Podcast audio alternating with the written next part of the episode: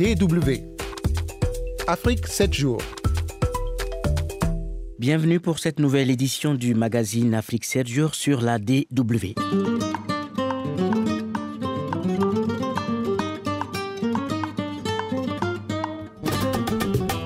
Comme chaque semaine, il y aura au menu du magazine l'Afro-Presse, la revue de presse des journaux allemands qui vous sera présentée tout à l'heure par Kosivi Kassou. L'Afro-Presse sera avant Blogosphère, la tribune réservée aux blogueurs africains. Nous recevons ce soir une jeune écrivaine et blogueuse congolaise qui vit à Kinshasa. Bonsoir Soraya Odia. Bonsoir Eric. Alors Soraya, brièvement pour nos auditeurs, est-ce que vous pouvez nous résumer un peu hein, vos activités, ce que vous quotidiennement à Kinshasa Je suis également slameuse pour euh, beaucoup d'organismes culturels ici, donc l'Hippoposlam, concert de mots, apéroésie, à Kinshasa surtout. Et je tiens un blog littéraire où je parle des livres que j'ai lus, je fais la promotion de la littérature et surtout de la littérature congolaise, je parle d'auteurs congolais. Soraya Odia qui a plusieurs cordes à son arc. Vous retrouverez l'intégralité de son interview dans la rubrique Blogosphère. Et on va démarrer dans quelques secondes le magazine Afrique 7 jours avec le résumé de l'actualité africaine de cette semaine. Berlin, la capitale fédérale de la République d'Allemagne, a accueilli en début de semaine la deuxième édition de l'initiative Compact with Africa. Une douzaine de chefs d'État et de gouvernement des pays membres de cette initiative étaient invités, mais seulement près d'une dizaine se sont retrouvés autour de la chancelière Angela Merkel pour renouveler leur engagement à inciter les entreprises allemandes et internationales à investir dans leurs pays respectifs. Même si ces initiatives sont timides dans d'autres pays. Elles permettent au Compact with Africa d'y prendre corps. C'est le cas au Togo qui a bénéficié de l'intervention de certaines petites et moyennes entreprises dans le domaine des énergies renouvelables. Komi Selom Klassou, Premier ministre togolais, il a représenté son président, le président togolais, Fort Yansingbe. Le Compact with Africa est une opportunité, je dirais, beaucoup plus pour le Togo, de sorte à ce que notre secteur privé national ait un dynamisme en travaillant avec leurs homologues, notamment allemands, qui ont une expérience avérée. Le gouvernement du Burkina Faso a protesté mardi contre l'incursion sans autorisation de militaires maliens sur son territoire. L'armée malienne a usé de son droit de poursuite pour traquer des djihadistes qui auraient trouvé refuge en territoire burkinabé, suscitant la colère des autorités de Ouagadougou. La réaction des autorités burkinabé a surpris plus d'un officiel malien avec qui la DW s'est entretenue, mais qui ont requis l'anonymat, car selon eux, les texte régissant la force conjointe du G5 Sahel autorise les cinq pays membres qui la composent à user de leur droit de poursuite jusqu'à 50 km à l'intérieur du territoire d'un des pays membres. C'est ce qu'aurait donc fait l'armée malienne. Cependant, le politologue burkinabé Siaka Koulibaly rappelle qu'une autorisation préalable de l'État concerné est toujours requise. Le droit de poursuite assujetti à une information préalable de l'autorité burkinabé et que dans ces cas, si cela n'a pas été respecté, cela reste totalement incompréhensible que des militaires maliens aient identifié un groupe de terroristes et qu'ils les aient pris en chasse et que cela les amène sur le territoire burkinabé.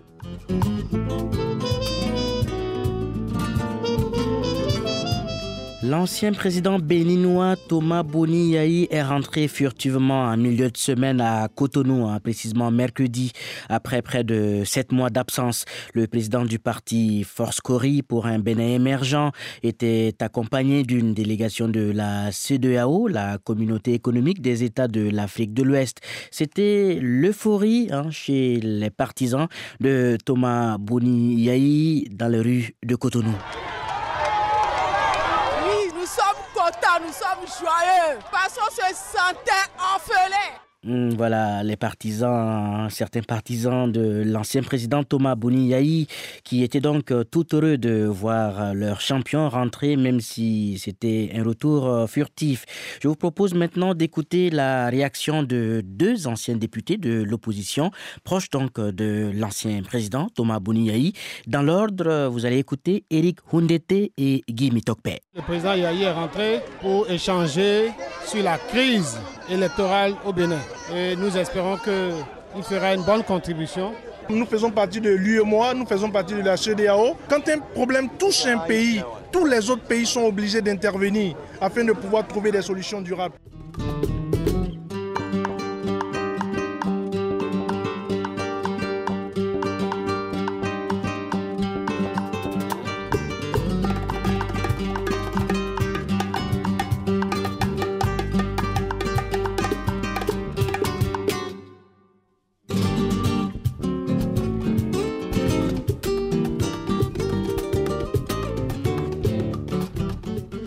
Écoutez Afrique Sergio et c'est sur euh, les ondes de la DW. Je l'ai promis, hein, je l'ai annoncé dans le sommaire. Nous allons retrouver maintenant Kosivi Kassou pour euh, la revue de presse euh, des journaux allemands. La lutte des pays et des puissances internationales contre le terrorisme dans le Sahel ne fonctionne pas. Mais que devrait-il faire? C'est demander l'attaque de Saitoun avant d'ajouter que les pays concernés ne le savent pas non plus dans toute la zone sahélienne du Mali au Burkina Faso, sans oublier le Niger, et la région autour du lac Tchad où le Nigeria, le Cameroun et le Tchad ont une frontière commune, ce sont des millions de personnes qui fuient les attaques terroristes, a rappelé la TAS.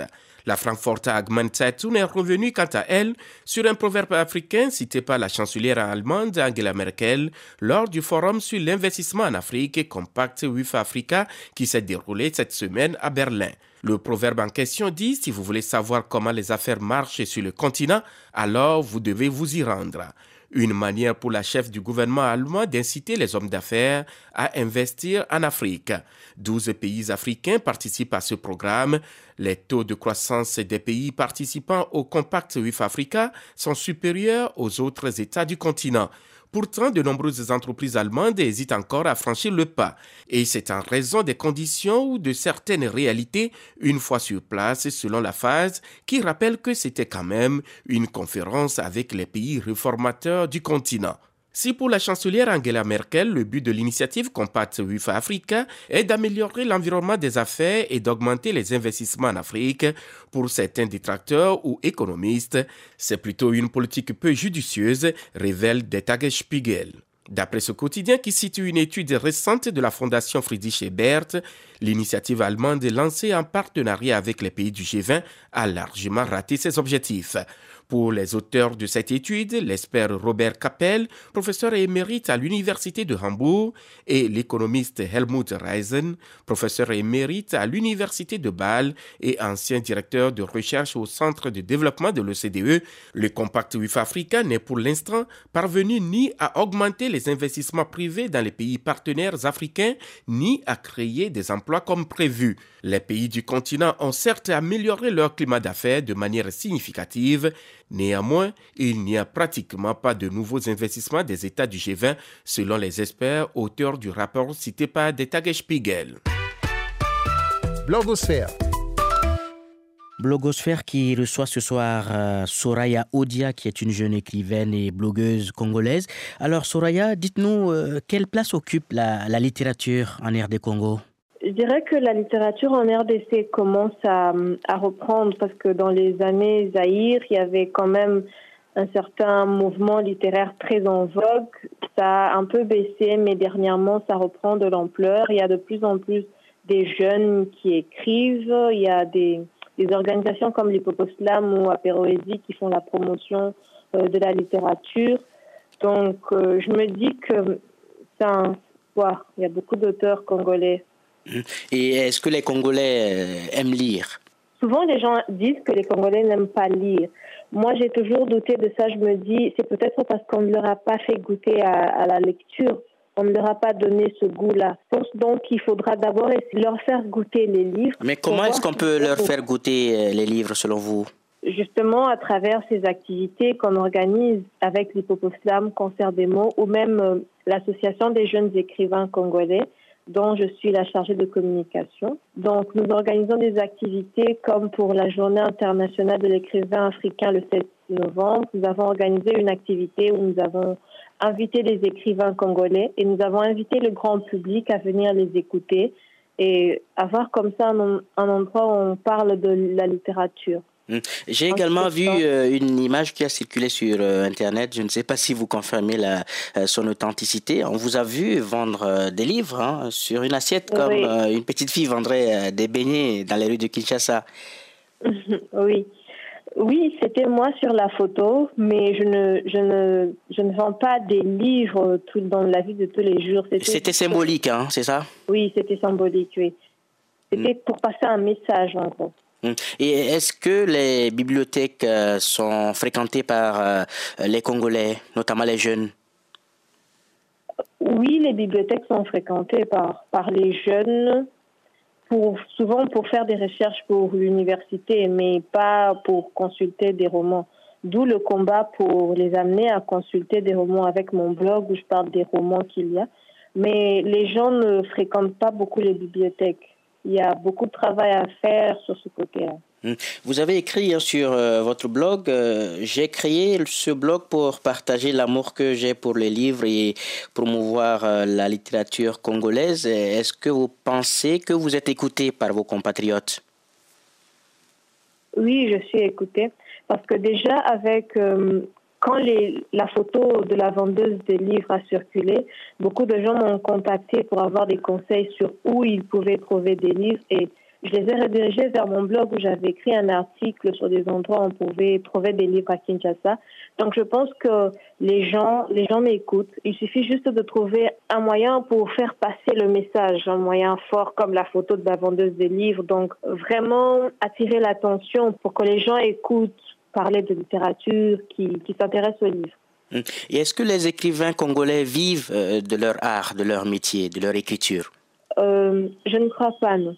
Moi, je n'ai pas encore été publiée, mais je fréquente beaucoup d'écrivains congolais et le marché du livre euh, commence à porter petit à petit, mais pas jusqu'au point de leur faire vivre, non. Hum.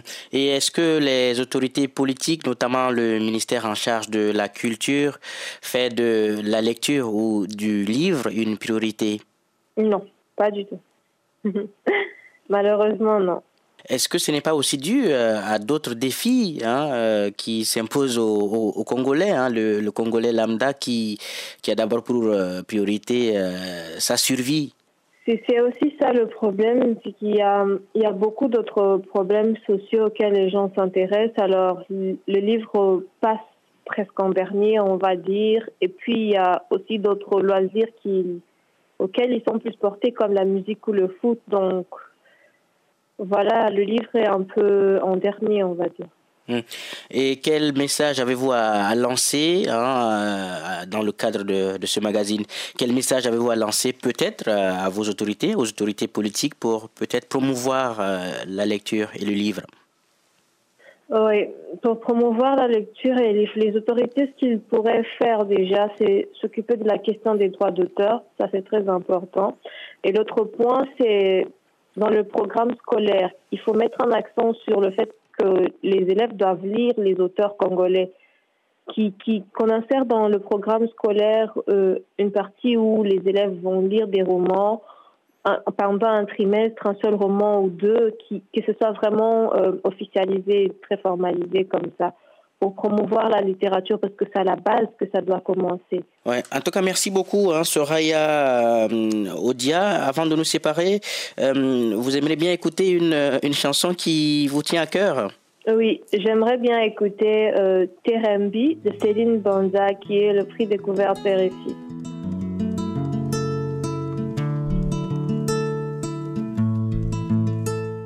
Oui, hein, Céline Banza qui a reçu son prix, hein, le prix découverte RFI, hein, c'était le 12 novembre dernier.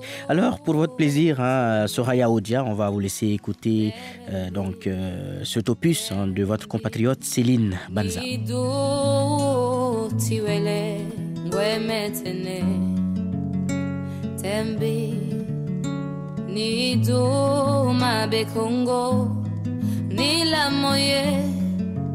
Nadungo, nadungo, tembe wali nila moye. Nadungo, nadzungo tembe wali. Moto nangu notitere wangu notembekaya moto nangu notitere. Tembikaya wangu nutembikaya Voilà donc euh, Céline euh, Banza dans Terembi. Je rappelle pour nos auditeurs que le jury du prix découverte RFI est composé d'artistes euh, internationaux. C'est donc ce jury qui a désigné le 12 novembre dernier Céline Banza de la République démocratique du Congo comme lauréate hein, de l'édition 2019 de ce prix. L'artiste congolaise a été choisie parmi les dix finalistes pour la qualité de ses mélodies et sa voix. Et vous l'avez vous-même constaté, elle a une belle voix hein, avec une belle mélodie.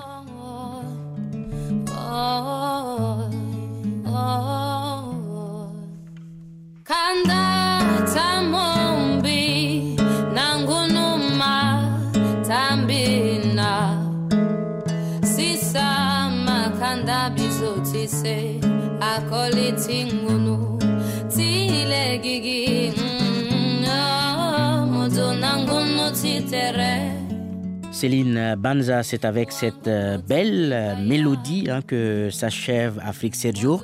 Mais avant, comme euh, chaque semaine, je vais vous laisser méditer sur cette assertion de l'écrivain et auteur dramatique français Jules Renard.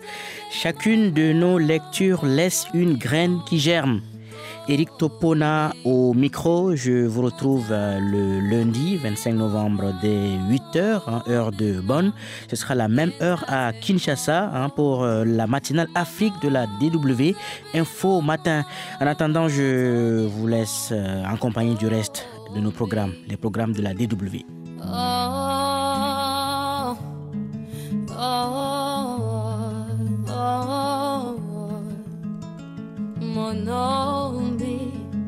be yeti kongo na wa kwatemo. Mbido ta ti legigi tamo tamo terembii